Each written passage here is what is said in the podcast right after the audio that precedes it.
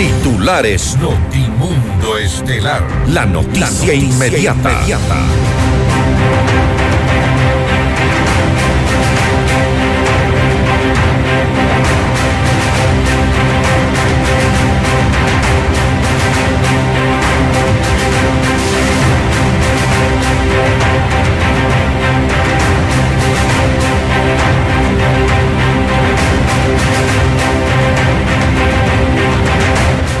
El ministro del Interior entregó información en Fiscalía sobre 28 candidatos a las elecciones seccionales que tendrían vínculos con el narcotráfico. Álvaro Román asume la presidencia del Consejo de la Judicatura. Su trabajo se centrará en cuatro ejes, entre ellos la prevención de la corrupción. El juez de la Concordia, Ángel Lindao, revocó la medida cautelar contra la Asamblea Nacional que obligaba a ofrecer disculpas públicas a cuatro consejeros destituidos del Consejo de Participación Ciudadana. FedExport y la policía trabajan en una estrategia de seguridad para evitar la contaminación de droga en la carga. Elizabeth Otavalo, madre de María Belén Bernal, denuncia que el audio que su hija grabó antes de su femicidio fue manipulado. El presidente Guillermo Lazo afirma que el 2022 cerró con el nivel más bajo de desempleo en la historia. Cerca de medio millón de empleos adecuados se han generado en el sector privado, afirma Patricio Donoso, ministro de Trabajo. El vicepresidente del Consejo Nacional Electoral expresa su preocupación por el uso de fondos públicos en la campaña electoral y la politización del Consejo de Participación Ciudadana y Control Social. En el ámbito internacional, el narcotraficante colombiano Antonio Usuga, alias Otonel, se declara culpable y confirma que varias toneladas de droga se movieron con su permiso. Alemania y Estados Unidos autorizan el envío de tanques de guerra a Ucrania para su ofensiva con Rusia. Con el auspicio de Cámara de Comercio de Quito, 116 años contigo. Por Quito Motos. Por un Quito digno. Municipio de Quito. Vive tus sueños a otro nivel. I am Beyond the Stars. Hospital Metropolitano. Tu vida es importante para mí. Programa de información apto para todo público. FM Mundo 98.1 presenta Notimundo Estelar. Noticias, entrevistas, análisis e información inmediata. Notimundo, la mejor forma de terminar la jornada bien informados. Conducción, Fausto Yepes y María del Carmen Álvarez. Dirección de Noticias, María Fernanda Zavala. Dirección General, Cristian del Alcázar Ponce.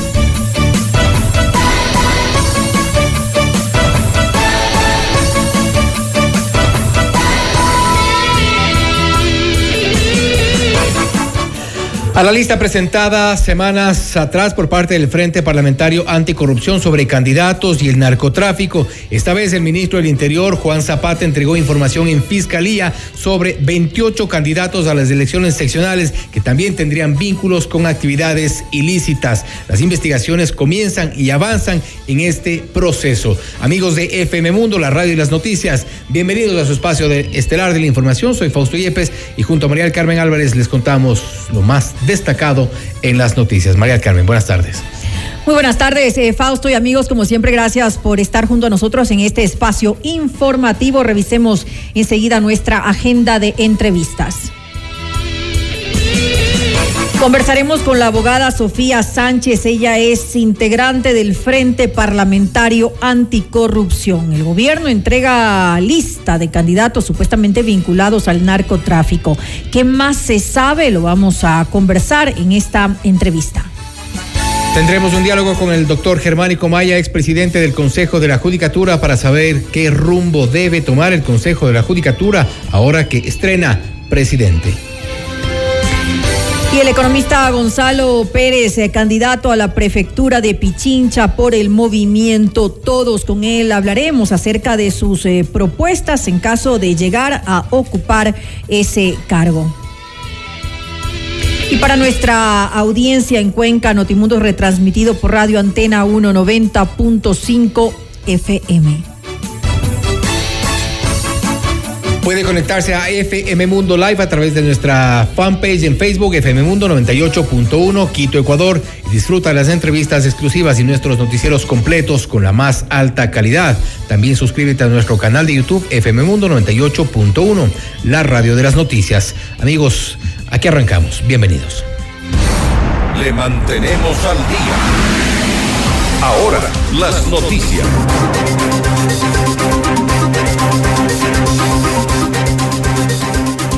El ministro del Interior, Juan Zapata, acudió hasta la Fiscalía General del Estado para entregar información de candidatos a las elecciones seccionales que tendrían supuestos vínculos con el narcotráfico, entre otros delitos.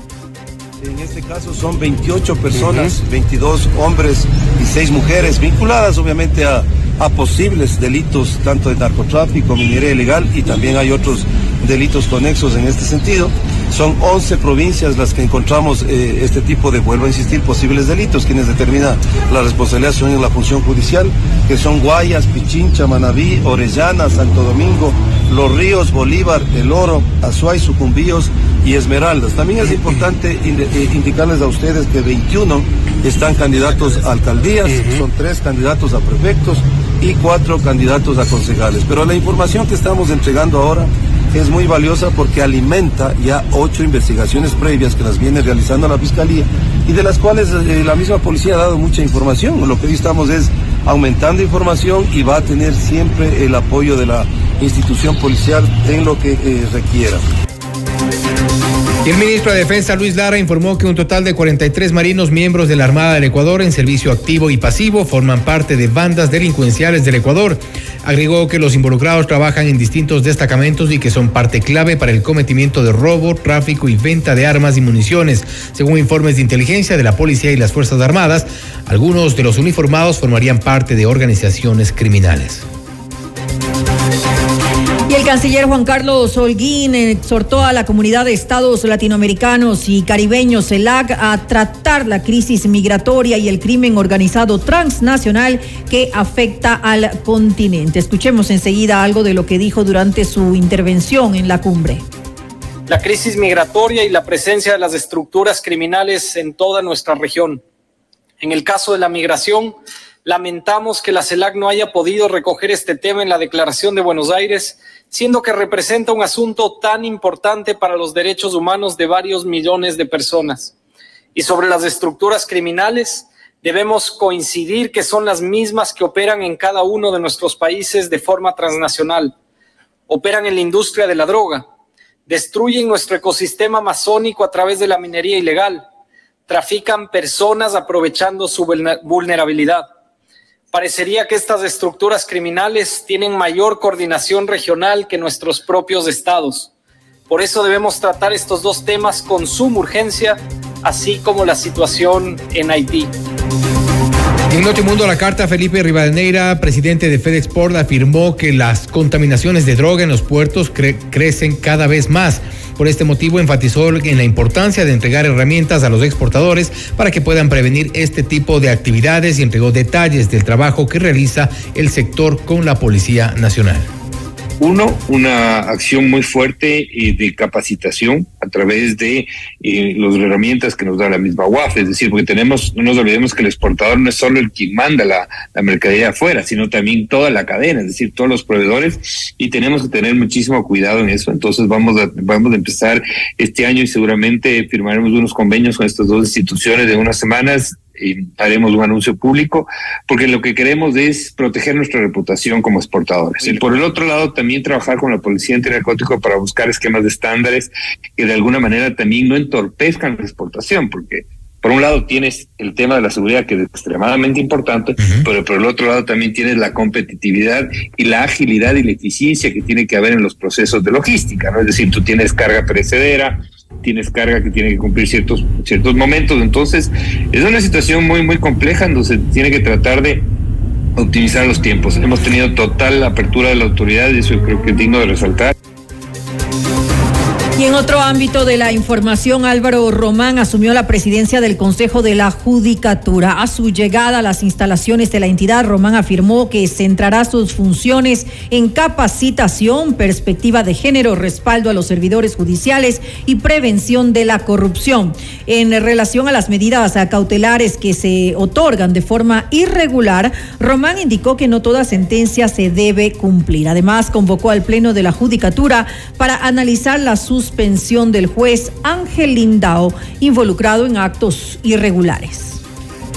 Lo que a mí me preocupa es pues, cuando ya hay estos, estas alertas de que ah, eh, tramitan eh, eh, medidas cautelares que desnaturalizan, como dijo el doctor Hernán Salgado, yo creo que esas resoluciones, y hay que capacitar también a la gente de las cárceles, del sistema, del sistema penitenciario, que no toda sentencia en definitiva de los jueces se debe cumplir, porque no sería orden de autoridad legítima, orden de autoridad competente, y esa orden tiene que reunir una de las características fundamentales, que es la orden legítima.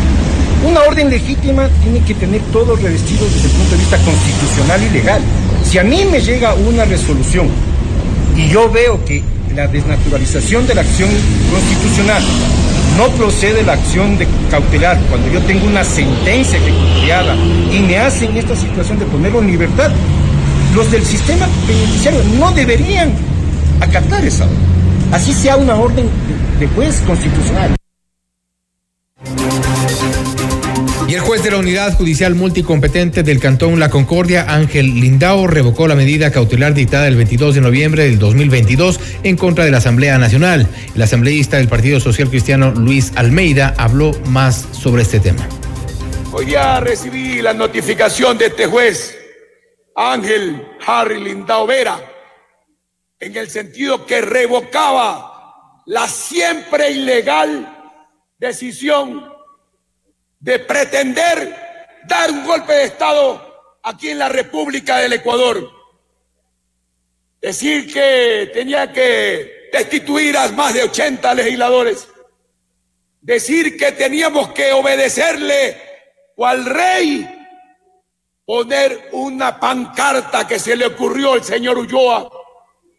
He entregado a su instante otro documento ante ese mismo juez para que suba esto a la sala y sea sancionado este juez inmoral, sicario judicial, beneficiario de delincuentes, para que nunca más nadie de ellos atente contra la soberanía de la Asamblea Nacional.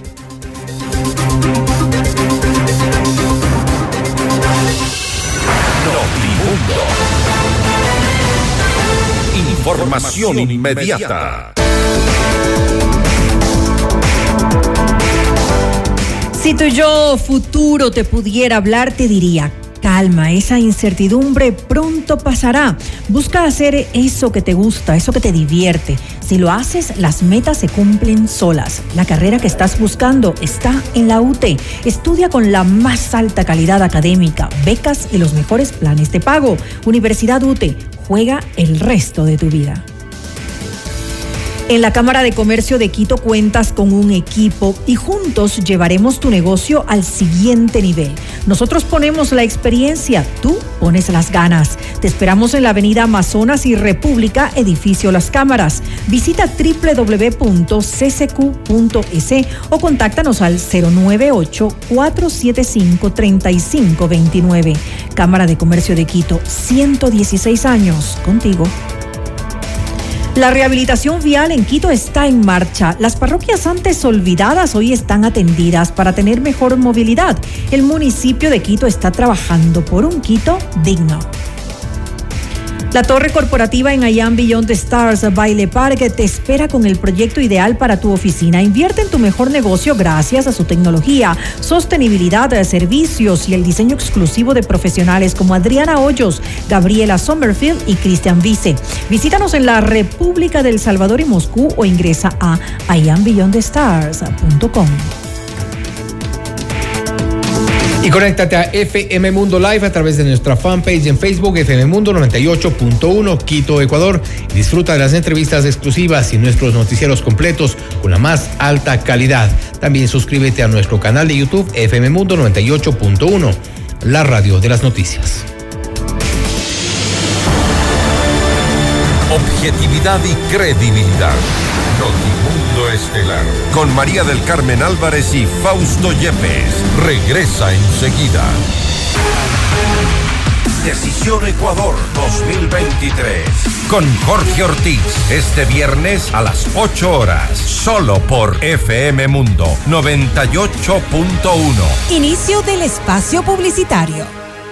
Los quiteños merecemos vivir mejor. Te invito a construir un Quito sin miedo. Sin miedo de salir a la calle. Sin miedo de emprender. Sin miedo de llevar nuestra ciudad a lo más alto. Para lograrlo, este 5 de febrero, vota todo Alianza UIO. Listas 1723. Porque Quito merece un liderazgo de verdad. Nadie se queda atrás. Pedro Freile, alcalde.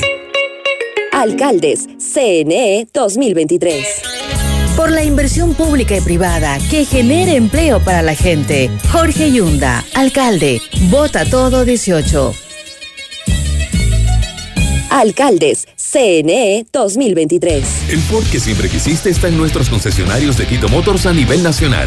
Visítanos y conoce todos nuestros modelos. Realiza tu test drive y llévatelo a casa. Todos nuestros modelos tienen disponibilidad inmediata. Además, pregunta por las promociones especiales que tenemos para ti. Encuéntranos en las ciudades de Quito, Cuenca, Latacunga, Ambato, Riobamba, Ibarra y Santo Domingo. Ford Quito Motors. 100% de suites vendidas. Aprovecha las últimas unidades e invierte en los fabulosos departamentos y oficinas disponibles en Ayan Beyond the Stars Baile Park. No pierdas la gran oportunidad de ser parte del mejor proyecto inmobiliario de Quito, en donde disfrutarás de una vida llena de servicios y confort. Departamentos listos para entrega a mediados de 2023. Visítanos hoy en República del Salvador y Moscú. Comunícate al 098 85 6364 o ingresa en iambeyondthestars.com. Vive tus sueños a otro nivel. Carlos, en un segundo una noticia cambió por completo nuestras vidas y nos recordó lo importante que eres para nuestra familia. Y es que nada me hace más feliz que verte jugando con los nietos. Gracias a la cirugía con el robot Da Vinci del Hospital Metropolitano, Carlos seguirá disfrutando del amor de su esposa y de toda su familia. Hospital Metropolitano, tu vida es importante para mí. Conoce más de nuestros servicios llamando al 1-800-H-Metro o en nuestras redes sociales. Quito quiere un cambio seguro. El cambio seguro es vivir en un Quito donde los emprendedores sean apoyados sin trabas y sus negocios funcionen de una manera sencilla, ágil y segura. Yo sé cómo hacerlo. Pato Alarcón, alcalde. Alcaldes, CNE 2023. Todos los programas mírelos en nuestro canal de YouTube, FM Mundo Live. Fin del espacio publicitario. Continuamos en Notimundo Estelar con María del Carmen Álvarez y Fausto Yepes. Le mantenemos al día.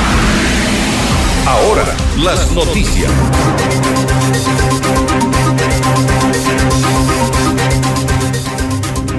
El presidente Guillermo Lazo anunció que Ecuador cerró el 2022 con el nivel de desempleo más bajo de su historia contemporánea. Además, la noche del 24 de enero aseguró que existió un aumento del empleo en el país. El empleo adecuado alcanzó al 36% de la población económicamente activa. Empleo adecuado significa que la persona gana al mes igual o más que el salario mínimo vital. 36% de empleo adecuado es la cifra más alta desde el inicio de mi gobierno. Muy cerca del 38% que teníamos antes de la pandemia. Esto significa que el gobierno del Ecuador ha generado entre mayo de 2021 hasta diciembre de 2022, casi 443 mil nuevos empleos. Nuevos empleos adecuados para hombres y mujeres del Ecuador. Y sobre este tema en Notimundo al Día, Patricio Donoso, ministro de Trabajo, explicó que la mayor parte de empleos se encuentra en el sector agropecuario, de la construcción y del turismo. Como usted bien conoce, las plazas de trabajo y empleo las genera el sector privado, pero es por supuesto eh, tarea del sector público, en este caso del gobierno, el generar un ambiente de inversión, un ambiente de confianza que haga que haya inversión. ¿Y por qué menciono esto de la inversión? Porque a más inversión, más empleo. Las medianas y pequeñas empresas son las grandes generadoras de empleo. ¿En qué área se ha dado empleo, ministro? En gran medida, le voy a mencionar tres. La primera en el sector agropecuario, en el sector del campo. En el campo de los artesanos se ha generado mucho, mucho empleo adecuado. Mire usted que hay casi dos millones de artesanos en el Ecuador. En la construcción también se han generado, en servicios, en turismo. Y yo creo que el turismo es la actividad económica que más crecimiento ha tenido en estos eh, meses.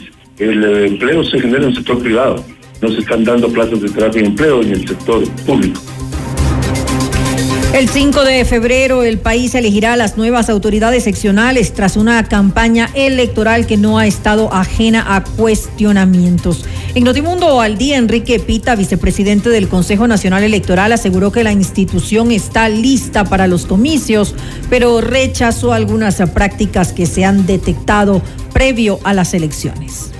¿Cómo explicarse que una organización política que promovió la constitución de Montecristi, donde se creó esta institución, Consejo de Participación Ciudadana, en una intención, comilla intención, de despolitizar la designación de autoridades como Contralor, Consejo Nacional Electoral, Procurador, etcétera. Hoy, al amparo de esa organización, aparezcan candidatos con la misma camiseta, con el mismo eslogan, graban afiches, graban eh, afiches y graban spots publicitarios acompañados de su líder, viajan fuera del país la gran cantidad de esta organización política a grabar spots con su líder. Es decir, esto realmente, desde mi punto de vista, es un desafío a los principios básicos que deberían de regir para, para efecto de, eh, del respeto a la ley pero, pero de las postulaciones políticas. En Notimundo a la carta, Elsa Guerra, candidata a prefecta de Pichincha por la alianza UIO, aseguró que cuenta con la preparación adecuada para asumir el cargo político y emprender procesos de cambio en la provincia, uno de ellos la vialidad hemos trabajado un plan técnico con un equipo técnico, pero además con algo que queremos impulsar, y no una política del escritorio, sino una política desde el territorio. Nuestro plan tiene sobre todo cuatro ejes fundamentales. Una pichincha que se asegura, una pichincha que educa, emplea y produce, una pichincha que tenga vías de Internet de calidad y una pichincha que sea verde y que sea azul. Sobre el tema vial, sabemos que es una competencia real de la prefectura. Primero, el primer paso que vamos a hacer es iniciar la ampliación a cuatro carriles de la vía Calacalí Independencia. Eso es fundamental porque vamos a tener tres resultados. Primero, vamos a tener eh, vías de tránsito seguro, de tiempo más corto, es decir, que vamos a poder viajar más rápido, por ejemplo, a Esmeraldas, no en nueve horas como pasa en los feriados. El segundo resultado es que vamos a potenciar el turismo y el comercio de la Sierra Usted viceversa, que es algo fundamental. Y finalmente vamos a generar empleo. Y eso va a provocar un beneficio de alrededor de 10 mil familias de nuestra provincia. Y en otra información, Elizabeth Otavalo, madre de María Belén Bernal, solicitó a la fiscalía que realice una nueva pericia del audio que grabó su hijo, su hija con su celular minutos antes del femicidio. Esto durante su comparecencia ante el Pleno de la Comisión de Transparencia, Participación Ciudadana y Control Social de la Asamblea Nacional. Necesito que la Fiscalía, así como pidió en el tiempo de desaparición de María Belén Bernal, ayuda a sus pares de Colombia para la búsqueda, que todavía no tenemos el informe, por cierto. También necesitamos que ese audio que mi hija deja en sus últimos minutos, en sus dos últimos minutos, donde se escucha cómo le asesinan, ese audio tiene que ser investigado y nuevamente periciado, porque yo me permito decir que eso está manipulado. Hay que hacer aquí una reflexión. Y hace falta que 332 mujeres sean asesinadas para que nos sentemos a hacer algo. Que se constituya un escándalo social y que tengan miedo las autoridades para que nos atiendan. ¿Ustedes les parece que nuestra sociedad se siente tranquila cuando salimos a la calle y necesitamos seguridad? Noticias, entrevistas, análisis e información inmediata. Notimundo Estelar regresa, enseguida.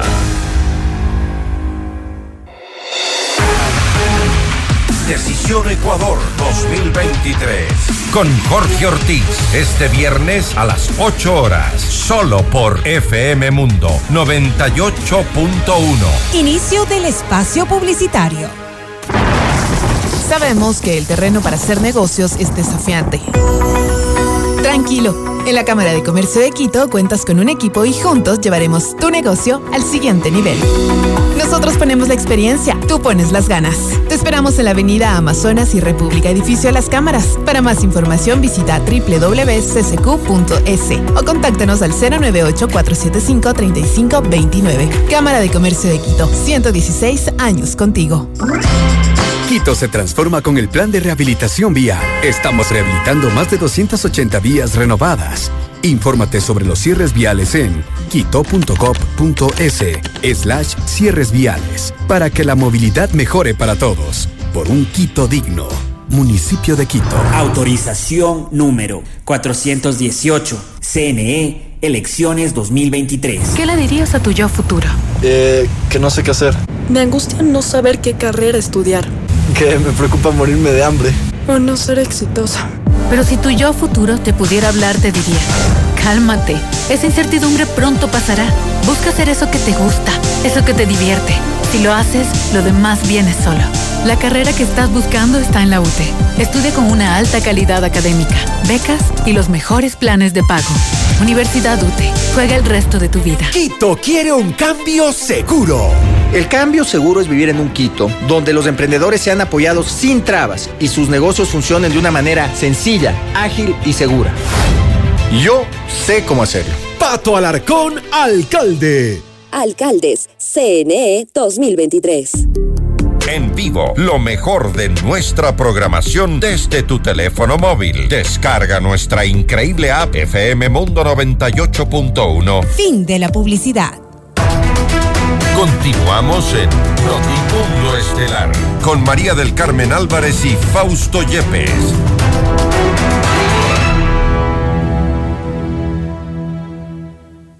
El ministro del Interior, Juan Zapata, presentó ante la Fiscalía General del Estado una denuncia contra 28 candidatos a las elecciones seccionales por presuntos vínculos con actividades delictivas de narcotráfico, minería ilegal y otros delitos conexos.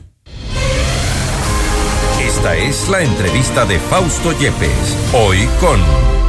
Estamos ya en contacto en este momento con la abogada Sofía Sánchez, integrante del Frente Parlamentario Anticorrupción, para hablar sobre esta entrega de la lista de candidatos supuestamente vinculados al narcotráfico. ¿Qué más se sabe sobre esto y cuáles son o podrían ser las coincidencias con una lista que ya fue previamente presentada por parte de este Frente Parlamentario? Lo consultamos inmediatamente. Asambleísta Sánchez, gracias por estar con nosotros. Fausto Yepes le saluda, bienvenida. Fausto, muy buenas tardes. Un saludo también a la audiencia.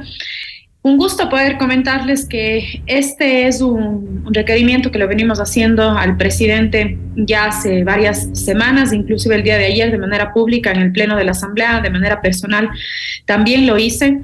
Estamos esperando esto porque es urgente que la ciudadanía conozca estos nombres, sobre todo por el corto tiempo que queda para estas elecciones eh, seccionales. Quisiera yo también decirles que en las declaraciones del ministro, pues no se ha dicho los nombres, eh, lo están manejando con reserva. Hemos solicitado el listado que se haga público, que nos puedan entregar incluso por una posible tercera entrega que haríamos como frente parlamentario, eh, sobre todo para cotejar y ver si es que los nombres no coinciden o si este listado de 28 nombres que ha hecho ya eh, la entrega por parte del, del, Ejecutivo, pues también coinciden con los nombres que nosotros como frente ya lo hemos hecho en dos entregas. Lamentablemente no tenemos los nombres todavía, eh, eso es algo que esperamos que en las pocas horas pues podamos tener y que sea de dominio público, porque creo que la ciudadanía debe de conocer estos temas también.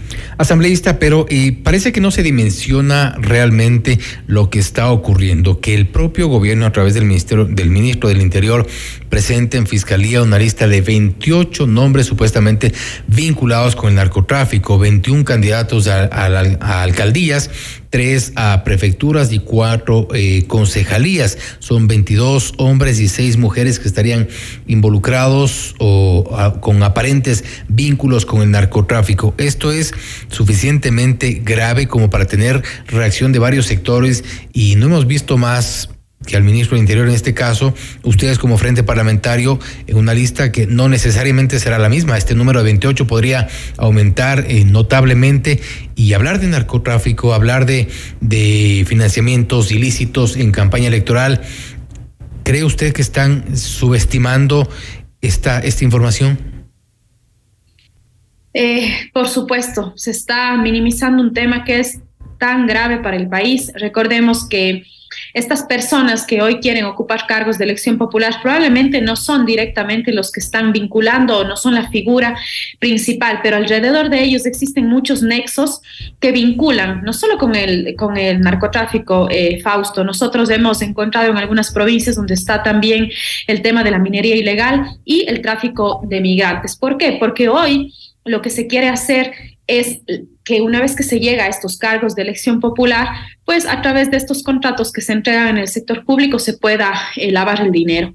Incluso ayer en la Asamblea Nacional estábamos eh, tratando y debatiendo una ley sobre el lavado de activos y esto tiene que estar completamente vinculado a lo que sucede con los candidatos. Aquí no es solo una responsabilidad de la Fiscalía, aquí es el trabajo tan importante que tiene que hacer el CNE en un control post, post eh, es decir, entrar a analizar todo el dinero, porque recordemos que quienes tienen este financiamiento se llevan campañas millonarias en territorio y existe obviamente una gran desventaja con candidatos que no están eh, con estos vínculos o con estos nexos. Pero por supuesto luego nadie le va a entregar un solo centavo si no va a tener esa retribución en lo posterior. Y es ahí cuando vemos que en, los, en la contratación pública, ese es el modus operandi que tienen, pues se favorecen a ciertas empresas para lavar el dinero. Esa, esa es la, la, ruta que se tiene ya sumamente eh, clara y hoy la Fiscalía tiene que hacer un trabajo sumamente responsable, al igual que el CNI, sobre todo el Ejecutivo, que si es que no existía esa exigencia por parte del Frente Parlamentario, que lo hemos hecho público muchas veces, no sé si a la entrega de esta información. Ahora, este... Eh en, este, en estas investigaciones preliminares que ustedes han realizado desde el Frente Parlamentario Anticorrupción, ustedes ya establecieron algunos de los candidatos en los cuales incluso tenían, por ejemplo, declaraciones juramentadas ante Contraloría que estaban eh, en, cuestión de, de un año a otro había un incremento significativo en el patrimonio sin que haya algún tipo de, de, de, negocio, empresa de por medio por un lado, y por otro lado, relaciones directas de parentesco con eh, gente que ha sido o que está siendo procesada por narcotráfico. En algunos casos ya fueron sentenciados, condenados, y en otros casos reincidentes. Este, el Consejo Nacional Electoral ha dicho que de alguna forma tiene que cerrar los ojos. Y quiero agregar otros casos más, eh, candidatos que tienen un gran historial en el sistema judicial, candidatos que tienen nexos directos, candidatos que tienen negocios con eh, ciertos grupos de personas que manejan pues este, estos eh, delitos, yo diría, y que es público porque existen casos ya en el sistema judicial que nosotros podemos revisar. Usted pone el nombre ahí y le va a salir todo el historial sin ningún eh, eh, inconveniente con la búsqueda. Esto es sumamente grave. El CNE las máximas autoridades del CNE, que recordemos, Fausto, la ciudadanía no están uno o dos años para decir que falta normativa. Ellos están más de cinco años al frente de esta institución y tenían la obligación moral con el país de presentar las reformas para poder de una u otra forma controlar esto, porque esto no es nuevo para el país. Si es que hoy tenemos esta ola de inseguridad, si es que hoy tenemos un país prácticamente ya tomado por el narcotráfico, es porque han venido ganando terreno a través del sector público y a través del poder político, quien ah, de una u otra forma ha auspiciado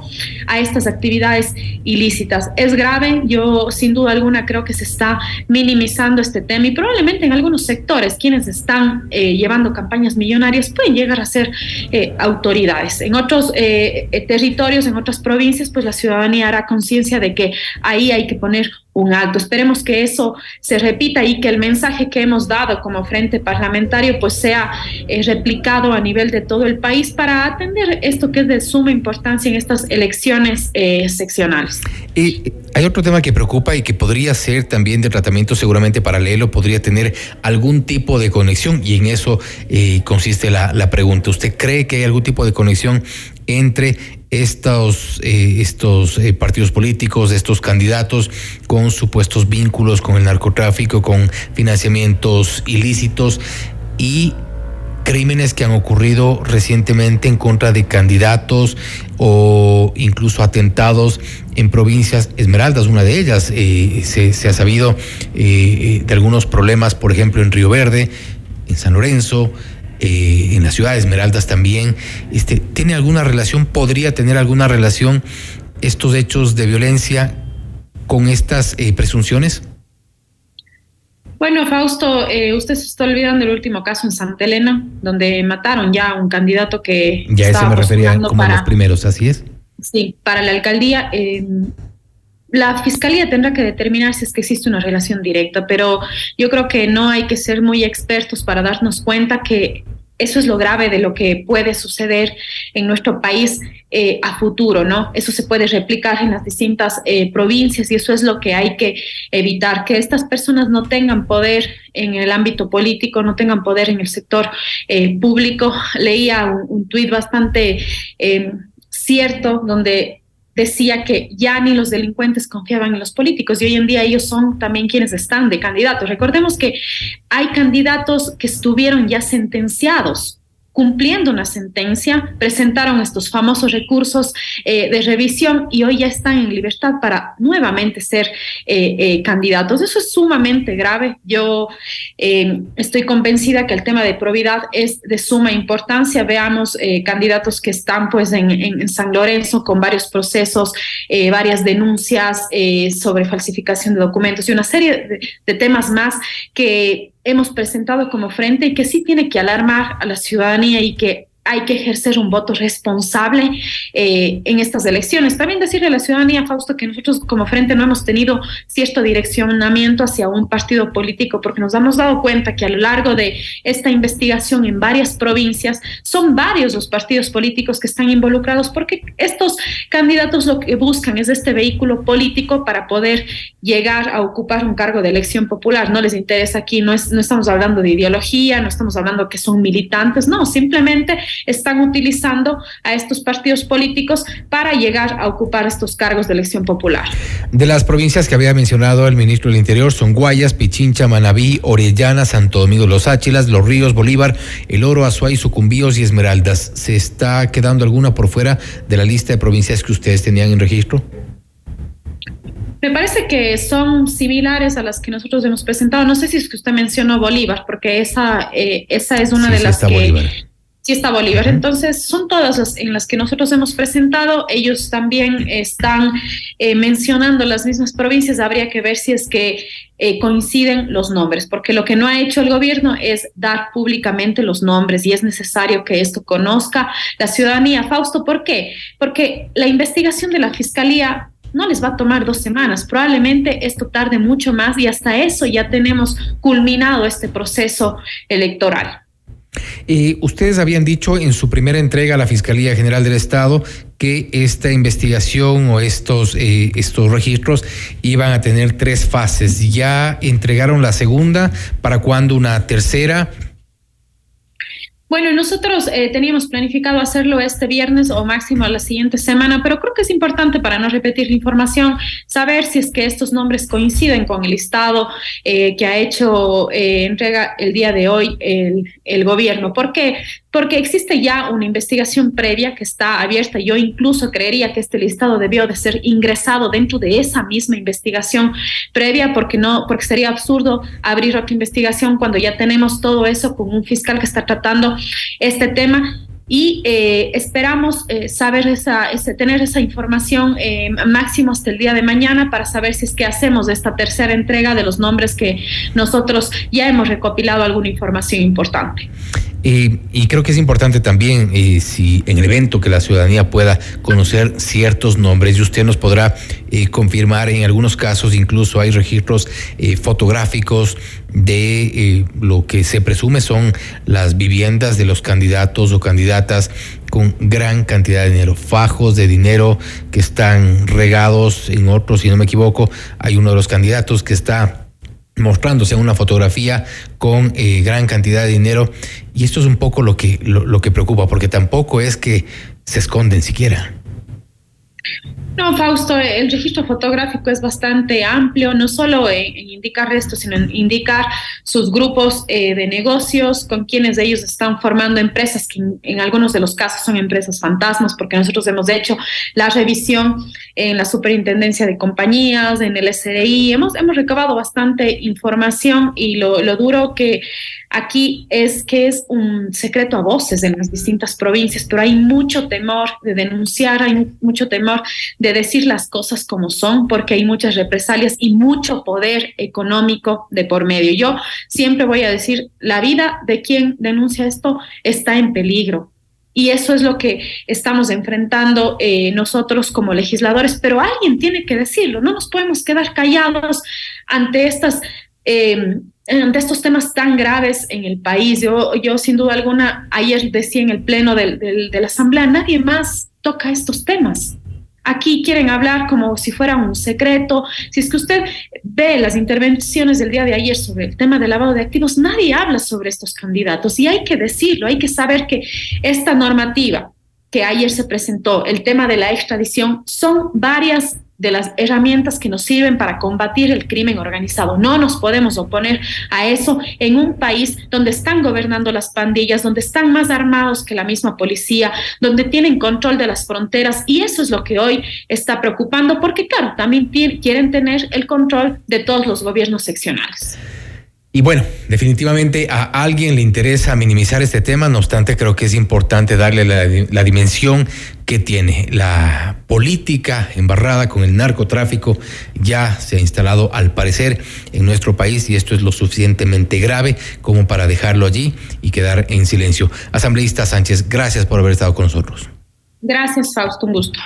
Ha sido la abogada Sofía Sánchez, integrante del Frente Parlamentario Anticorrupción, hablando sobre esta entrega de una nueva lista de candidatos supuestamente vinculados al narcotráfico. Según el ministro del Interior, son 28 candidatos donde se ha detectado este tipo de vínculos, 21 candidatos a la alcaldía, 3 a prefecturas y 4 a concejalías. Son 22 hombres y 6 mujeres en esta lista. Si coincide o no con la lista presentada hace varios días por parte del Frente Parlamentario Anticorrupción, posiblemente se podría conocer en los próximos días. Esto es Notimundo Estelar, siempre bien informados.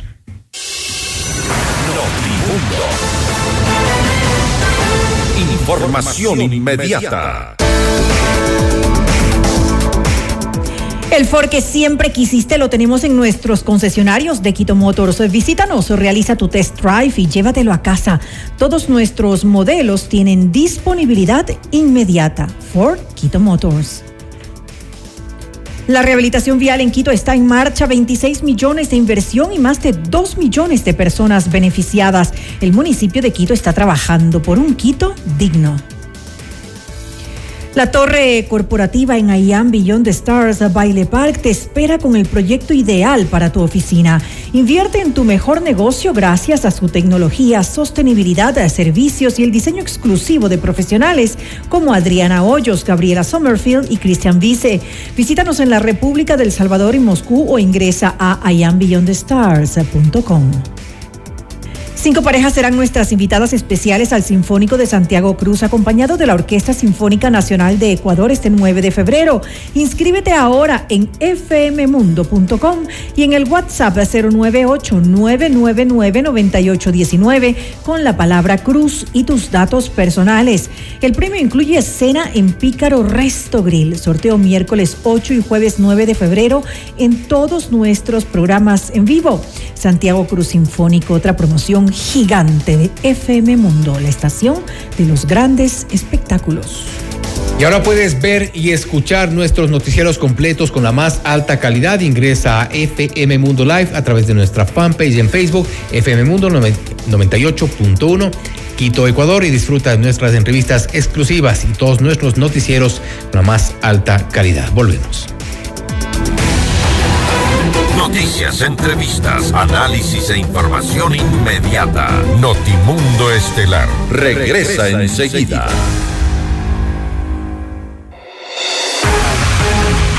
Decisión Ecuador 2023. Con Jorge Ortiz. Este viernes a las 8 horas. Solo por FM Mundo 98.1. Inicio del espacio publicitario. Los quiteños merecemos vivir mejor. Te invito a construir un Quito sin miedo. Sin miedo de salir a la calle. Sin miedo de emprender. Sin miedo de llevar nuestra ciudad a lo más alto. Para lograrlo, este 5 de febrero, vota todo Alianza UIO. Listas 1723. Porque Quito merece un liderazgo de verdad. Nadie se queda atrás. Pedro Freile, alcalde. Alcaldes, CNE 2023. 100% de suites vendidas. Aprovecha las últimas unidades e invierte en los fabulosos departamentos y oficinas disponibles en Ayan Beyond the Stars Baile Park. No pierdas la gran oportunidad de ser parte del mejor proyecto inmobiliario de Quito, en donde disfrutarás de una vida llena de servicios y confort. Departamentos listos para entrega mediados de 2023. Visítanos hoy en República del Salvador y Moscú. Comunícate al 098 85 6364 o ingresa en iambeyondthestars.com. Vive tus sueños a otro nivel. Moni, me encanta verte feliz y segura de ti misma. No hay nada que me alegre más que ver a una de mis mejores amigas realmente contenta. Quería decirte esto porque eres demasiado importante para mí. Gracias a la unidad de cirugía bariátrica del Hospital Metropolitano, la mejor amiga de Andrea va a sentirse bien con ella misma y mirar la vida con otros ojos. Hospital Metropolitano, tu vida es importante para mí. Conoce más de nuestros servicios llamando al 1-800-H-Metro o en nuestras redes sociales. Descarga nuestra increíble app FM Mundo 98.1 para escucharnos y vernos en vivo. Hasta aquí la publicidad. Continuamos en Notimundo Estelar. Información inmediata. Álvaro Román asumió este 25 de enero la presidencia del Consejo de la Judicatura tras la sentencia que emitió la Corte Constitucional el pasado 23 de enero. Los protagonistas de la noticia en Notimundo. Estamos ya en contacto con el doctor Germánico Maya, expresidente del Consejo de la Judicatura, para hablar sobre el rumbo que debería tomar el Consejo de la Judicatura ahora que, como decíamos al inicio de este espacio, se estrena con el presidente, como presidente Álvaro Román. Doctor Maya, gracias por estar con nosotros. Bienvenido.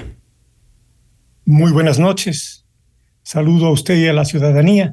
Estoy a sus órdenes. Gracias. Eh, doctor Maya, ¿usted cree que el Consejo de la Judicatura, después de todos estos eh, problemas, estas pugnas eh, que se han generado en busca, en algunos casos, de la presidencia de este organismo, en otros por mantenerse en los encargos, pueda tomar un nuevo rumbo? ¿Cuál debería ser el camino de este organismo? Pienso, en primer lugar, que hay que saludar la decisión de la Corte Constitucional. Era hora de que una autoridad con pantalones ponga orden en este desorden. La ciudadanía atónita ha tenido que presenciar un burdo show montado por el presidente, sobre todo del Consejo de Participación Ciudadana, y quienes acolitaban estas actuaciones. Diré que el fallo se viene corto, porque si bien subiase de esa resolución la actuación o el deseo de que se sancione penalmente por desacato a quienes, repito, se burlaron de la ciudadanía y de la sentencia de este tribunal, establece, creo yo, una reinstitucionalidad de un organismo que muy venido a menos, porque se convirtió, repito, un instrumento político y en forma desvergonzada permitió que sucedan todas las barbaridades que la prensa, sobre todo, diariamente comenta y pone en conocimiento de una ciudadanía que, de una ciudadanía que aterrada.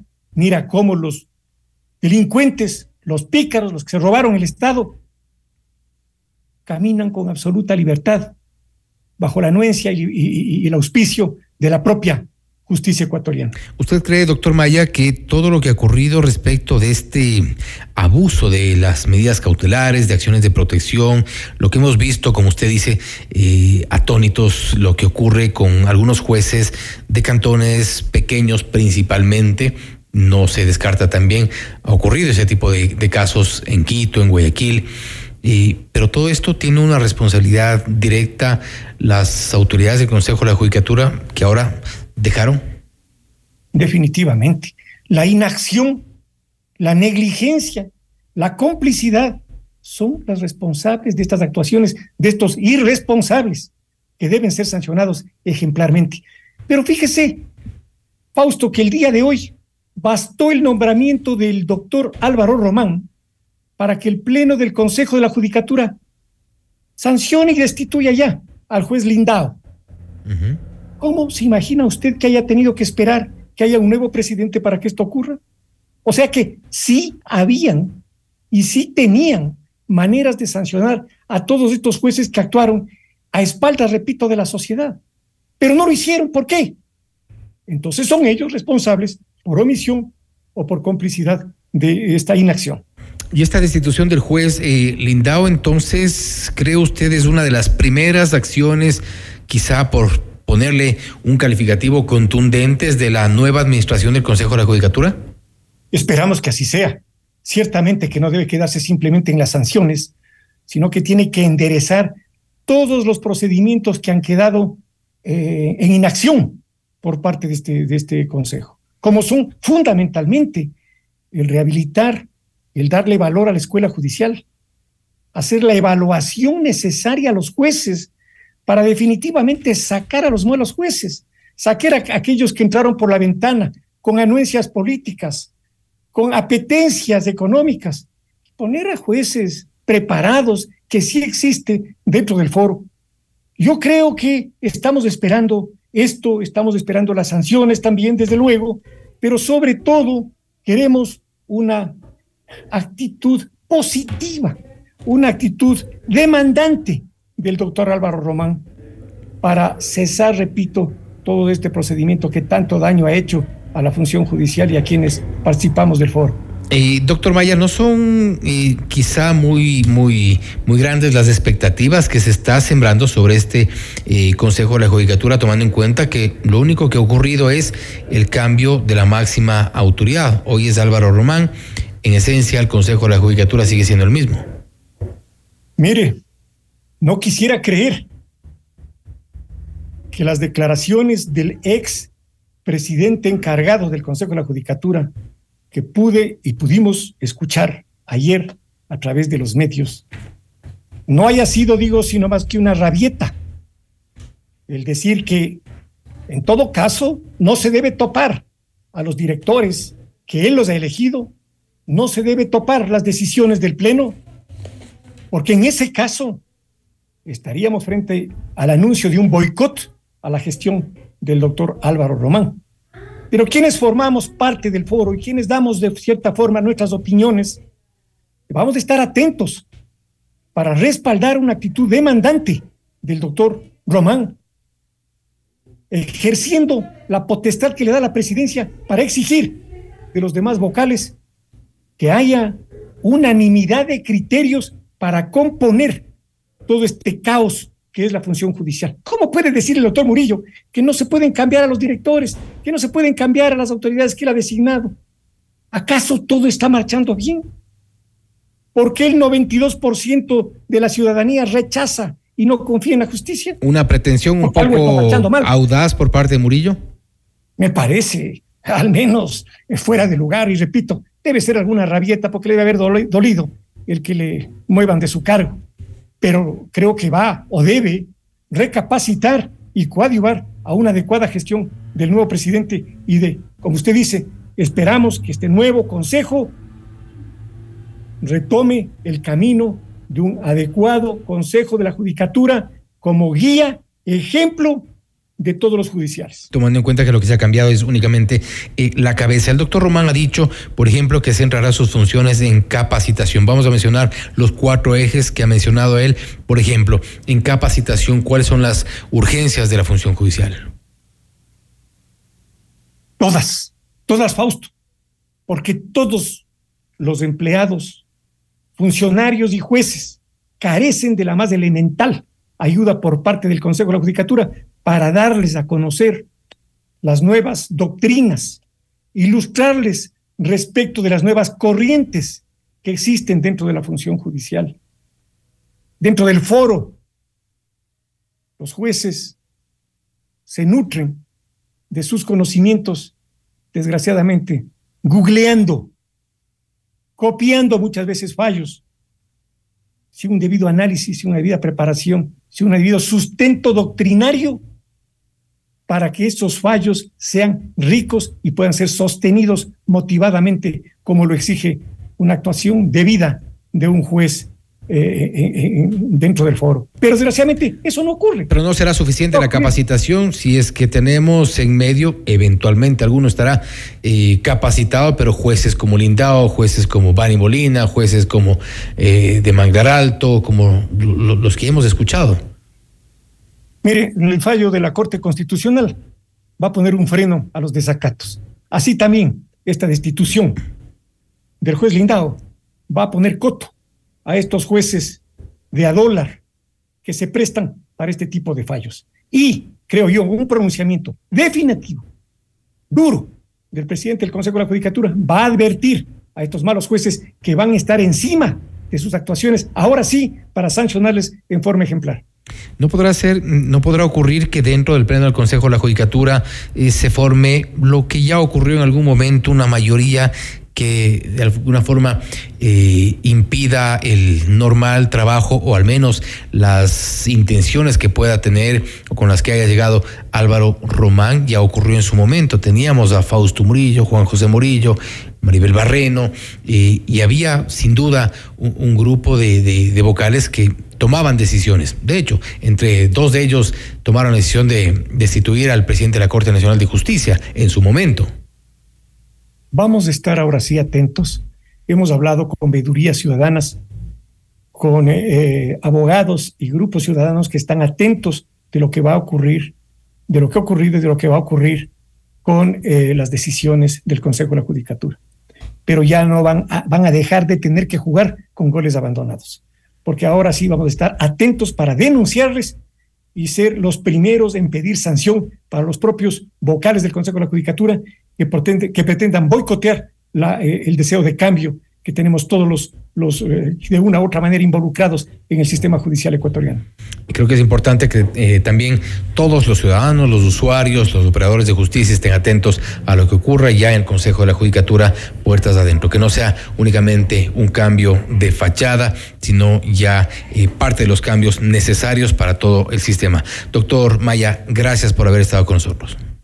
Estoy siempre a sus órdenes, Fausto. Buenas noches. Gracias. Ha sido el doctor Germánico Maya, expresidente del Consejo de la Judicatura, hablando sobre el rumbo que debería tomar el Consejo de la Judicatura una vez que tiene ya a su nuevo presidente Álvaro Román. Eh, el doctor Maya confía en las intenciones que tiene Román. Ha destacado también que una de las primeras acciones producto de este cambio en el Consejo de la Judicatura podría ser lo que se ha confirmado ya en estas últimas horas. El Consejo de la Judicatura destituyó al juez de la Concordia, Ángel Ángel Harry Lindao Vera, por haber incurrido en la infracción gravísima de manifiesta negligencia dictada por la Corte Provincial de Justicia de Santo Domingo de los Sáchilas, como en su actuación como juez en una de las acciones de protección. El juez Lindao ha sido seriamente cuestionado por, no por una, sino por varias de sus decisiones. Esta podría ser una de las primeras acciones de Álvaro Román. Estaremos también vigilantes y también convocaremos pues a una entrevista a este espacio para conocer más de cerca sobre lo que sería su gestión al frente de este organismo. Esto es Notimundo Estelar, siempre bien informados. Noticias, entrevistas, análisis e información inmediata. Notimundo Estelar regresa, enseguida.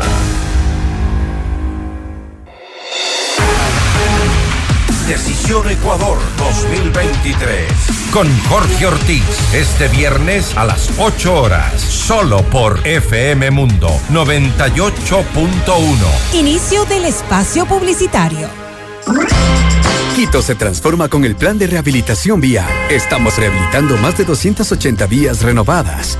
Infórmate sobre los cierres viales en quito.gov.es slash cierres viales para que la movilidad mejore para todos. Por un Quito digno. Municipio de Quito. Autorización número 418. CNE, elecciones 2023 por la inversión pública y privada que genere empleo para la gente. Jorge Yunda, alcalde, vota todo 18.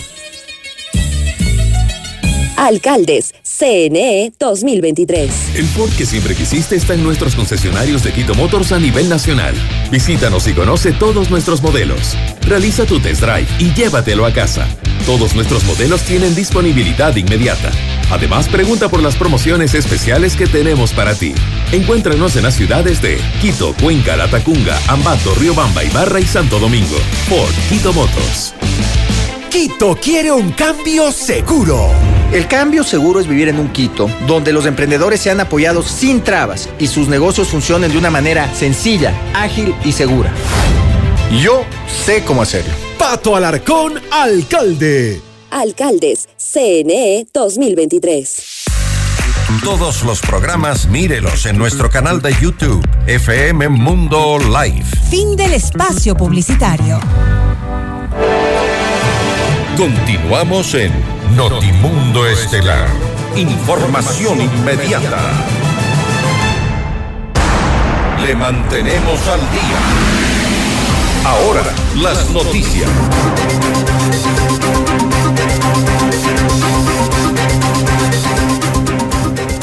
El exsecretario anticorrupción Luis Verde Soto entregó detalles de su renuncia y defendió el informe que presentó, el cual establece varias hipótesis sobre las denuncias de presuntas irregularidades en empresas públicas.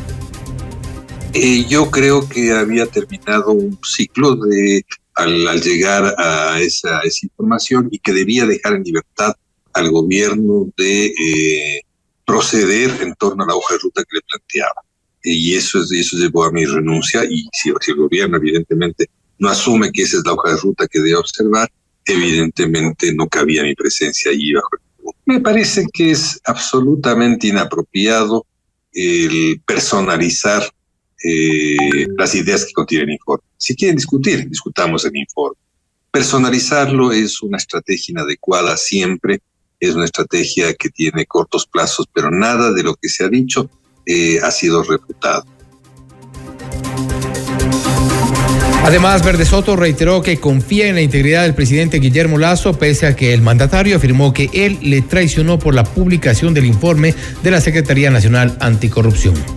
Si es que alguien ha tomado alguna conversación, algún elemento de, eh, se dice que el presidente dice que ha dicho que le ha traicionado, una cosa de estas, eh, si hubo esa expresión, eh, si hubo esa expresión, eh, y esta expresión se produjo en un grupo limitado de ministros que asistimos a, la, los últimos momentos en que yo desempeñé la función, en que luego tres veces que el presidente me pidió que retire la renuncia, yo insistí en ella, y la última insistí de cara a todos los ministros y al despedirme, eh, viéndoles a los ojos a todos ellos, el presidente me despidió dándoles la mano, em, si esto cree que se puede haber filtrado y estaría muy temeroso de que la política pública tenga tal nivel de permisión.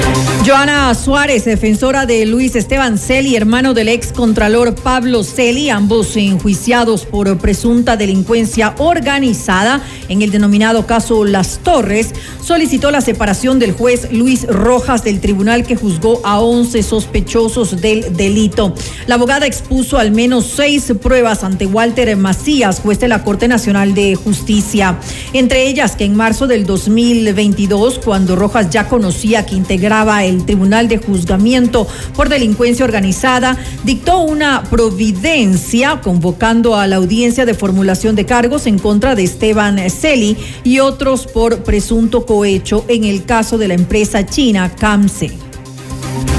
Y en otros temas, 10 miembros de la banda criminal Chone Killers que fueron detenidos la madrugada del 24 de enero serán procesados por el delito de terrorismo por haber participado en la muerte de varios policías en los ataques con explosivos a unidades de policía comunitaria registrados en Durán en noviembre del 2022. Entre las evidencias que se encontraron durante su detención constan armas de fuego, 2.200 municiones de diferentes calibres, droga, 40 mil dólares en efectivo, celulares, chalecos anti una radio de comunicaciones e indumentaria con insignias y logos policiales.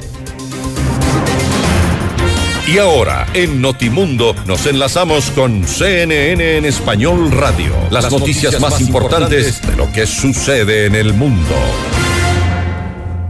Y enseguida les presentamos lo más destacado de la información internacional con nuestra cadena aliada CNN en español. Hola, soy Marisabel Houston desde Atlanta y estas son las cinco cosas que debes saber a esta hora.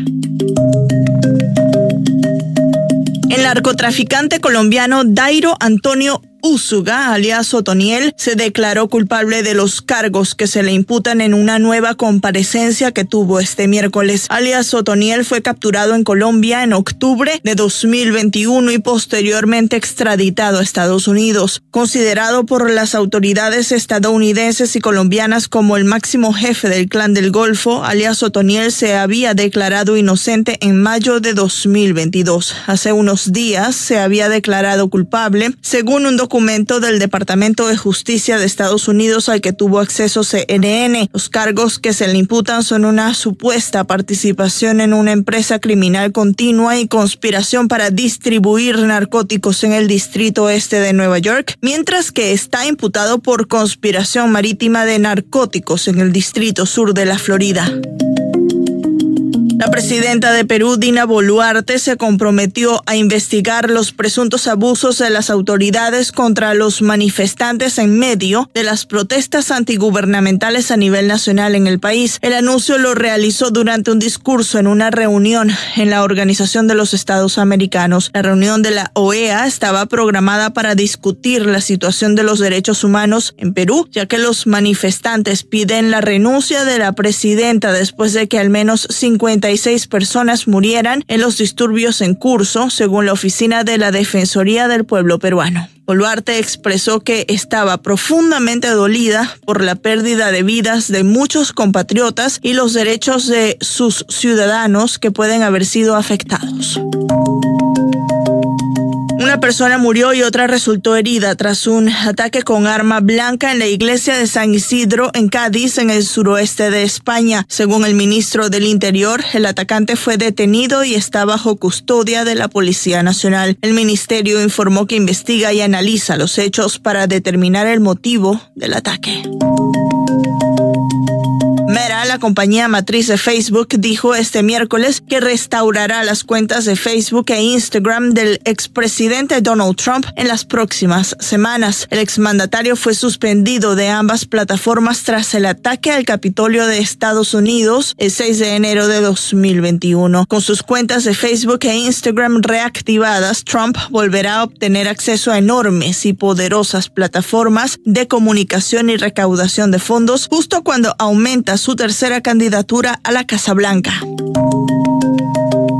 El Comité Olímpico Internacional describió un plan de varios pasos para que los atletas rusos y bielorrusos participen en los próximos Juegos Olímpicos de Verano de 2024 en París y los Juegos de Invierno de 2026 en Milán. La Junta Ejecutiva del COI dijo que a ningún atleta se le debería impedir competir por su pasaporte. El COI dijo que continuaría con sus sanciones contra los funcionarios estatales y gubernamentales de Rusia y Belarus y prohibiría los eventos deportivos organizados por las federaciones de ambos países. La organización dijo que su junta se había reunido y reafirmó por unanimidad y pidió un esfuerzo de sanciones ya vigentes. Y esto es todo en esta edición de CNN 5 Cosas. Para más información sobre estas historias y conocer las últimas noticias, siempre puedes visitar cnne.com slash 5 Cosas. Desde Atlanta les informó Marisabel Houston. Sigan conectados e informados a través de cnne.com.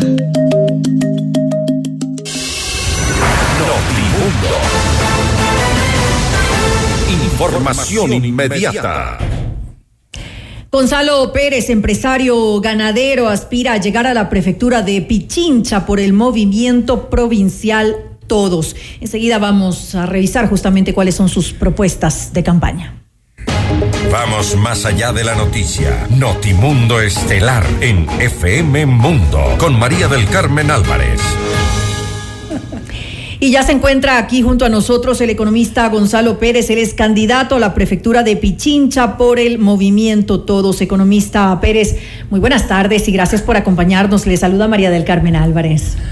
Niña, muy buenas tardes. Estoy aquí en la cancha de FM Mundo eh, le cuento que si no estaba en FM Mundo no puedo ganar la prefectura porque le digo, yo, soy un oyente de la radio, entonces... Qué bien, qué bien, nos alegra mucho. aquí estoy en la, en la, cancha y ahí me tiene a las órdenes para cualquier inquietud que tenga. Claro que sí, claro que sí, economista. Pero queremos, antes que nada, me gustaría preguntarle eh, qué lo lleva a usted en estos momentos pues a, a postularse como una de las opciones para la prefectura de Pichincha. Verá, la, una de las competencias de la prefectura es la productividad. Y nadie más que Gonzalo Pérez que conoce de productividad. Y ese motivo de servir a, través de la productividad me lleva este rato a haber aceptado la candidatura a la prefectura. Para la productividad se necesita tener proyectos, proyectos que, que, los he desarrollado personalmente yo. Y esos proyectos quiero llevarlos para que generen fuentes de trabajo y empleo. ¿Qué es Gonzalo Pérez? y yo ya soy un hombre realizado. ¿Qué es Gonzalo Pérez? Un hombre que genera fuentes de trabajo y empleo. Y usted se va a dar cuenta después de esta entrevista que soy el único candidato que tiene propuestas productivas. Es decir, usted eh, está centrando sobre todo su eh, propuesta en el desarrollo económico, en generar plazas de trabajo en la provincia. Eso, es lo más eh, destacado eso, es lo que me motiva a mí a estar en la cancha, porque el que genera trabajo y empleo es el que primero aborda la inseguridad que vivimos, porque el que tiene trabajo y empleo ya no roba. Entonces, ¿cómo se genera el trabajo? usted, la persona que sabe generar y ha generado trabajo sabe cómo. Entonces, necesita tener un proyecto estrella. Y ese proyecto estrella que viene de la productividad nosotros le damos, por ejemplo, la exportación de cuyes. Para que le vaya bien en la productividad, usted tiene que tener el mercado asegurado. Si no tiene el mercado asegurado, usted no se meta a producir. Nosotros hemos abierto el mercado de los cuyes en el exterior. Tenemos 100 mil cuyes para exportar semanales, 400 mil mensuales, 4 millones 800 mil cuyes anuales. Este es un mercado de 72 millones de dólares que casi se iguala al presupuesto del Consejo Provincial. Los, cuy, los cuyes se reproducen cada ocho semanas. Usted está duplicando la plata cada ocho semanas. Entonces es un proyecto que necesita que, que a las personas que necesiten trabajar se les capacita. Les capacitamos, a su vez les ayudamos a que consigan ese capital semilla, el capital inicial, que es aproximadamente unos dos mil dólares, y tienen el proyecto del trabajo. Entonces ya comienzan con el trabajo y comenzamos a producir. y, y, qué es lo que hacemos? Les garantizamos la compra a través de un centro de acopio. Esto es un proyecto que si yo, Gonzalo Pérez, no les llego a hacer, o sea, yo no tendría la cara para verle a usted a los ojos. Ahora, ¿cuántas plazas de trabajo puede eh, se tiene que tener, generar este, este proyecto? un, se tiene que tener un ejército de gente, por ejemplo, gente, personas que producirán ¿Pero cuánto es un ejército otras personas producirán mil, otras personas, quién sabe, lleguen a las cinco mil eh, cuyes semanales. Y es un proyecto que, nace pesimista con ciento, cien mil cuyes semanales. Es un proyecto que puede crecer a los 200, 300 mil cuyes semanales. Podemos tener que unas, unas 10, 20 mil personas que estén trabajando. Es un proyecto que, que va a generar muchas fuentes ¿No tienen ustedes una proyección clara sobre esto, sobre eh, el número de plazas de trabajo Tengo que puede todo, o sea, por eso les digo, pero depende de cuántas personas que producen 50 cuyes, otros entrarán con más, con, más ñeque al trabajo, producirán mil, etcétera. Entonces no, no se puede eh, cuantificar cuánta es la necesidad de las personas que necesiten involucrarse en el Pero una proyección clara. Diga usted, para comenzar, para los 100 mil cuyes necesitaremos mínimo mínimo unas mil personas trabajando pero que ya, ya estamos creando fuentes de trabajo. Entonces, por, darle una idea, por, por, por, despejarle la duda. Pero de ahí nosotros, eh, dése cuenta lo que es e, e, el que tiene trabajo inmediatamente genera el empleo, porque el empleo lleva a la producción, la producción va generando más inversión, la inversión va generando más trabajo y así el círculo se sigue dando. ¿Y qué es lo que tenemos? Que hemos logrado el primer punto de abordaje que es combatir la inseguridad. Más trabajo, menos inseguridad. Ese es el proyecto que me lleva y me motiva y es lo que yo eh, lucho por, por, por, ha sido mi vida, eh, el, trabajo siempre para la gente. Ahora, usted nos acaba de decir que pues enfoca su plan de trabajo en desarrollar la economía de Pichincha, nos ha eh, explicado una de las, de las propuestas, de los proyectos que tiene, pero ¿qué otros proyectos? Porque bueno, para, para, para, la persona que llega debe saber de todo, es, es una especie de un, líder que debe saber de todo en la provincia y obviamente la vialidad, por darle una cosa. Para la vialidad tenemos cuatro proyectos que se tienen que hacer, pero obviamente tiene que hacerse eh, tenemos la construcción de la vía eh, que va desde Santa Rosa a Calderón. Esta eh, comienza con un convenio de mancomunidad con los alcaldes de Mejía y el de Quito, obviamente. Aquí vea una cosita. Le damos, a dar uso a la famosa tuneladora, a la, a la tuneladora La Guaragua. Esta es una vía que descongestionaría el tráfico que viene desde el norte hacia el sur o viceversa. E, esta es una vía que se tiene que hacer tanto carro que tenemos congestiona la vía a la Simón Bolívar. Esta es la paralela a la Simón Bolívar. Esto tiene que hacerse. Y es un proyecto como componer la vía a Loac Santo Domingo. Ahí se necesita nuevamente cogerle la, la tuneladora, hacer el, el, túnel ese que se necesita para, yo que soy usuario de la vía, conozco qué es lo que se debe hacer. Se tiene que hacer el túnel por el, el bombolí y ahí viene nuevamente la tuneladora. Entonces tenemos que pedirle al, al alcalde de Quito con un convenio de mancomunidad tanto con el Ministerio de Obras Públicas, para hacer ese famoso puente. Y ojo, como yo sé dónde está el agua que vienen los deslaves en la de Santo Domingo, se usan los drones e inmediatamente se da la prevención en esa vía hemos, hemos solucionado las dos vías para, de, que tenemos. Otra, otra vía que tiene que hacerse ya. Vea, y es, aquí viene otro proyecto emblemático que yo, yo lucharé, pero con mi vida y dejando el último suspiro de aliento en defender el chocoandino, que para mí es el paraíso terrenal que tenemos en la tierra. Le vamos a declarar jardín botánico del mundo. Verá, existen 300 mil millones de euros, escúcheme, 300 mil millones de euros con el Acuerdo de París para eh, todo lo que es la protección del, estamos entrando, medio ambiente. Estamos entrando a, otro, a otro tema. No, estamos con la vialidad, estamos con la vialidad todavía, porque verá, yo le, yo le cuento. Es un tema ambiental. Pero no, la vialidad, vamos a construir ah, una, una vía una vía turística para impulsar, para impulsar el que va desde la Calacalí los bancos la Independencia. Esa vía tiene que ser la mejor vía del país, porque esa vía va a traer tantos recursos. Le, le, cuento una cosa, yo conozco las Galápagos, pero más allá, más hermoso que las Galápagos es, es, es el Chocoandino. Entonces nosotros le vamos a declarar este jardín botánico del mundo. Y ahí yo, yo eso es no a la minería ilegal, no a la, a la, extracción que quieren hacer, protección del Chocoandino, por Dios, o sea, y a todas las personas tenemos que luchar por proteger el chocoandino, como, como se ha hecho con las Galápagos.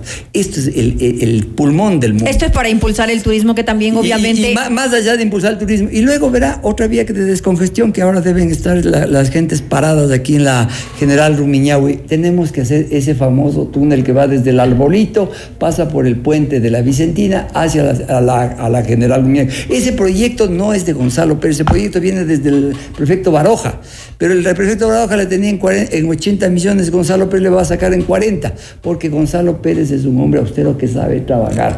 Ahora, hablando de los temas de, vialidad, eh, ¿cuál es su opinión acerca de este nuevo impuesto vehicular, esa tasa anual de matriculación que ya cobra la prefectura para justamente el mantenimiento? El primero, el primero que se pronunció por de, ese famoso impuesto al rodaje, ese impuesto es un impuesto ilegal. ¿Usted lo quitaría entonces? pero el primer día, pero ¿por qué es ilegal? Porque no fue consultado, fue, no fue socializado. Y todo lo que no es socializado ahora por ley es ilegal. Entonces, eso es lo primerito, una acción de protección, inmediatamente chao impuesto. Y, eso se debe, imagínense, y si fuera e, eso, ese dinero hubiese sido bien usado para productividad, yo lo que sí, Gonzalo Pérez, jamás en la vida usted va a ver un mural de esos que, que, se hicieron. Gonzalo Pérez es un hombre que todo el dinero que entre y, le, duplicaré a través de la productividad.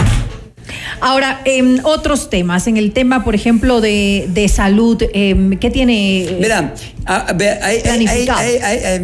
me, pone, como le digo, eh, el, el punto sobre las IS. Pero no todo lo que se ha hecho está mal. Por ejemplo, Gonzalo Pérez, que es un administrador. Gonzalo Pérez va a ir a la prefectura y voy a hacer de entrada una una auditoría para saber cómo está la casa, no para perseguir a la señora Pavón, la, la Contraloría que le persiga, yo voy a saber cómo está la casa y Gonzalo Pérez va a encabezar el equipo de auditores. Voy a hacer una reingeniería de procesos administrativos y una arquitectura financiera para saber dónde están los, dónde están los fondos. Y cuando yo, Gonzalo Pérez, haga la reingeniería de procesos administrativos, me topo con el problema de la salud. Y hay cosas que se han hecho bien. Por ejemplo, esto de la salud, que, que es, que es necesario. Lo que está bien se mantiene, pero se mejora.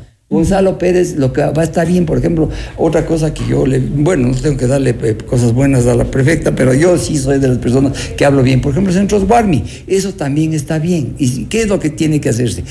Mejorar. Pero la señora Pavón se ha pasado por todas las radios, así que ella, ella, ella, ella ya se ha encargado de decir eso, pero Gonzalo Pérez lo mejorará las cosas que están bien, pero obviamente eh, con austeridad. Es decir, que en caso de ser usted electo prefecto, lo primero que haría sería auditar todo lo que ha hecho la Pero la- claro, la es, que, es yo he sido gerente de empresas y lo primero que hace un gerente es saber cómo está la casa. Si usted y, y no para, para perseguirle, porque yo soy hombre de paz. Vea, otra Para ver qué ha pasado, Vea, por ejemplo, vea, con el hay- dinero de esa tasa. tal Hay vez. otra, hay otra, hay otra cosa más, ¿verdad? Todos los empleados del Consejo Provincial están ah, eh, en contra de la prefecta y, y dicen nos van a votar cuando vengan. Entonces yo digo, estén tranquilos. Yo no soy hombre, yo, yo no soy hombre de partidos políticos.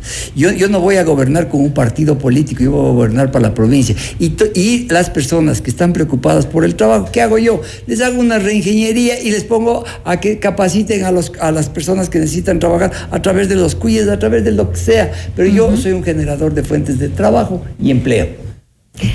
En todo caso, eh, espero pues con estas eh, propuestas que usted tiene, eh, para, para finalizar, usted dígale personalmente a, a- a quienes nos están escuchando por qué los pichinchanos tienen que eh, darle su voto, porque tienen que confiar que... Ya, verá, ¿Qué Gonzalo qué- Pérez ¿Quién tiene, es Gonzalo Pérez? Gonzalo Pérez tiene 60 años, un hombre realizado.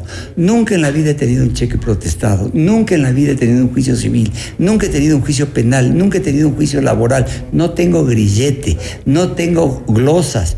O sea, soy un hombre que vive la vida tranquilo, soy que, que vivo en paz con Dios y en paz conmigo mismo. Gonzalo Pérez lo único que va es a generar fuentes de trabajo y empleo para encargarse de esta inseguridad que tenemos actualmente. Y creo que Gonzalo Pérez en la prefectura es un paso a la solución de los grandes problemas que tiene el país. Mucha suerte entonces en esta contienda electoral. Le quiero Y agradecer. le agradezco, niña, por esta entrevista, porque verdaderamente si no estaba en FM Mundo, realmente no estaba en nada y me, me hubiese senti- sentido que no voy a llegar a la prefectura, pero ahora le digo, como es una de las cosas que también en el camino de que me vengo recorriendo toda la provincia, ahora digo, me voy con más ñeque a seguir luchando porque tenemos que salvar al país, Que porque tenemos sea. que salvar a la provincia y a, a nuestro cantón Quito y hacer de este patrimonio del mundo, el Chocó, un jardín botánico del mundo. Gracias pues al economista Gonzalo Pérez, candidato a la prefectura de Pichincha por el movimiento Todos, por habernos acompañado y un poco comentarnos cuáles son sus, sus planes, sus eh, propuestas de campaña. Gracias, gracias, gracias. Los acontecimientos más importantes en el mundo se los contamos a continuación.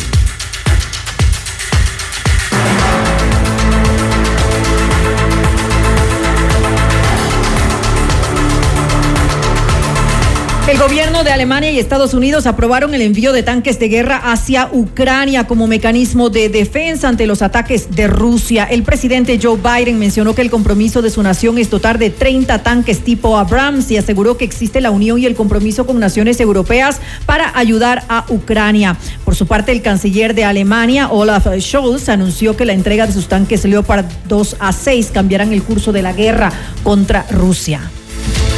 Y la presidenta de Perú, Dina Boluarte, encargó a sus funcionarios preparar el proyecto de ley para el adelanto de las elecciones de la nación. Inicialmente se planteó que los comicios fueran en abril del 2024, pero debido a la intensidad y violencia de las protestas, la nueva fecha para el evento democrático será a finales del 2023. El Ejecutivo solicitó al Ministerio de Justicia y Derechos Humanos elaborar esta reforma de forma urgente y prioritaria. Una vez que esté lista, deberá ser enviada al Congreso para su posterior debate y aprobación.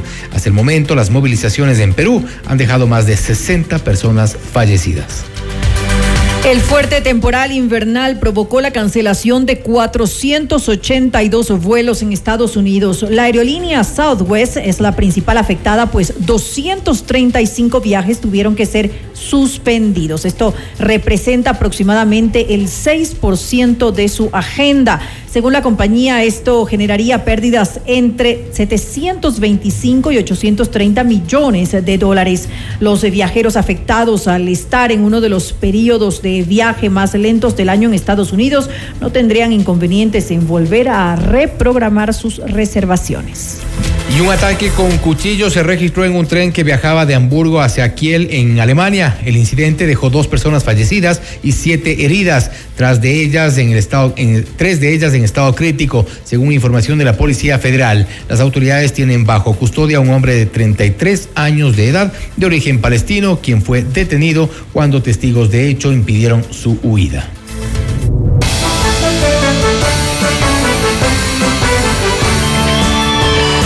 Revisamos una actualización informativa. La Corte Nacional de Justicia aprobó una resolución que aclara la interrupción de los plazos para que opere la prisión preventiva. Este dictamen servirá para corregir ciertas irregularidades en las actuaciones judiciales. En la decisión se aprueba que los plazos de caducidad de la prisión preventiva de seis meses y un año se interrumpen desde la emisión de la decisión oral motivada y dictada en audiencia. Además, se aprobó que para que opere la interrupción de la caducidad de esta medida, no es necesario que exista una sentencia ejecutoriada. También eh, confirmamos una información que fue ya emitida en estas últimas horas. El Consejo de la Judicatura ha destituido al juez de la Concordia, Ángel Lindao, quien habría incurrido en algunas fallas graves de acuerdo a la resolución del Consejo de la Judicatura. Esta podría ser considerada una de las primeras acciones de este organismo cuando está presidido por Álvaro Román, quien esta mañana asumió las funciones de presidente del Consejo de la Judicatura. Según uno de nuestros entrevistados, el expresidente de este organismo, Germánico Maya, este podría ser un buen inicio de esta gestión de Álvaro Román al frente de la Judicatura.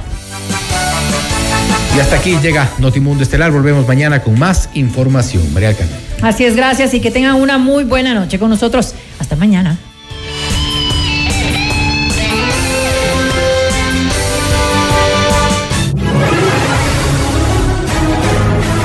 FM Mundo 98.1 presentó Notimundo Estelar. Noticias, entrevistas, análisis e información inmediata. Notimundo, la mejor forma de terminar la jornada bien informados. Conducción, Fausto Yepes y María del Carmen Álvarez. Ingeniería de sonido, Mauro Olivo. Producción FM Mundo Live. Javier Merino. Coordinación y redacción, Fernanda Utreras. Dirección de noticias, María Fernanda Zavala. Dirección general, Cristian del Alcázar Ponce. Se prohíbe la reproducción total o parcial de este programa sin previa autorización de FM Mundo. Notimundo Estelar. Con el auspicio de Cámara de Comercio de Quito, 116 años contigo. Por Quito Motos. Por un Quito digno. Municipio de Quito. Vive tus sueños a otro nivel. I am Beyond the Stars. Hospital Metropolitano. Tu vida es importante para mí.